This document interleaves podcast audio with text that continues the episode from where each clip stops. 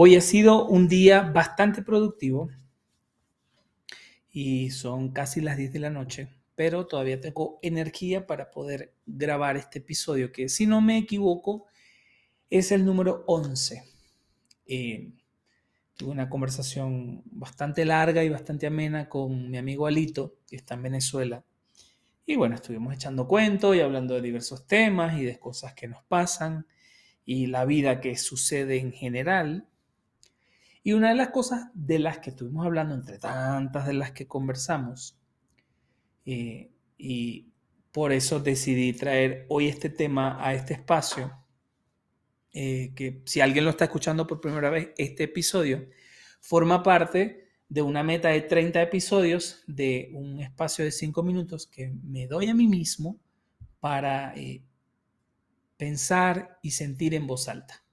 Casi siempre lo digo al revés. Eh, en, originalmente es sentir y pensar en voz alta, pero no sé por qué siempre lo digo al revés. Por algo será. Creo que se va a tener que quedar así. Entonces me doy este espacio para pensar y sentir en voz alta y estar presente y conectado con lo que estoy pensando y lo que estoy sintiendo. Y una de las cosas de las que estuvimos hablando, mi amigo Alito y yo, era el hecho de que muchas veces le, suceden a uno eh, cosas, circunstancias, situaciones, en las que uno siempre eh, está como aferrado al pasado en muchas cosas. Y algunas veces estás aferrado pues en situaciones de eh, maltrato, situaciones, bueno, pues que te, que te fueron llevando por un camino que no era y te hicieron lo que eres hoy en día, para bien o para mal, esperemos que sea siempre para bien, eh, pero no le puse silencio a esto, perdón.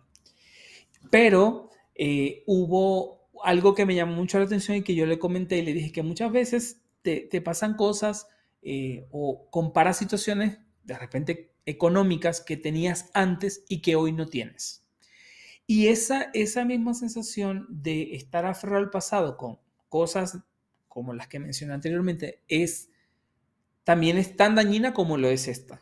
De decir, yo antes era esto, tenía esto, iba a los sitios y casi que me recibían con alfombra roja. Eh, pues estoy, estoy poniendo ejemplo porque a mí nunca me han recibido con alfombra roja en ningún sitio. Pero eh, de repente eh, a mí me sucede que en algunas oportunidades, los viernes por la noche, a veces me da como bajón emocional, quiero decir, porque generalmente los viernes, cuando vivía en Venezuela, pues siempre tenía algo que hacer, siempre iba a una fiesta, o iba a una cena, o a la casa de alguna persona, o algún evento, o algún lo que sea, pero siempre había algo que hacer. Y en México para mí es muy distinto. Y apenas estoy como pasando mi quinto año, ya casi seis años tengo viviendo aquí, y el proceso de adaptación pues es diferente, ¿no? Allá tenía pues toda una vida aquí, apenas cinco o seis años, entonces es muy diferente la forma en cómo uno interactúa pues con, el país, eh, empezar a crear un círculo nuevo de amigos, etcétera, etcétera. Entonces me di cuenta que yo me estaba aferrando y que me estaba sintiendo así porque siempre estaba aferrado al hecho de que sentía como, bueno, este, es que yo antes tenía amigos, bueno, es que yo sigo teniendo amigos, evidentemente, pero me refiero, digo, salir, eh, fiestear, festejar, este, salir a comer, etc. Y aquí no. Antes hacía esto y aquí no. Pero es que antes tenía tal cosa y aquí no. Y antes era reconocido en tal cosa y aquí no. Y esa misma sensación es extremadamente dañina. Y antes de que se me acaben los cinco minutos, que ya van, ya van bastante avanzados, eh, pues mm, hay que proponerse a soltar y agradecer eso maravilloso que tuve, sí, que me, que me encantó, que me llenó, que me dio pues muchos momentos de alegría y satisfacción, por eso ya está en el pasado. Y hoy es la construcción de la historia de mañana. Entonces, eh, es para mí, es importante sacar esto de mi sistema y eh, pues aferrarme ahora al presente, a lo que hoy tengo y a lo que hoy eh, la vida me da como un regalo.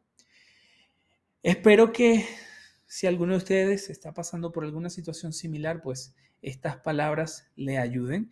Y me despido como siempre diciendo cambio, y fuera.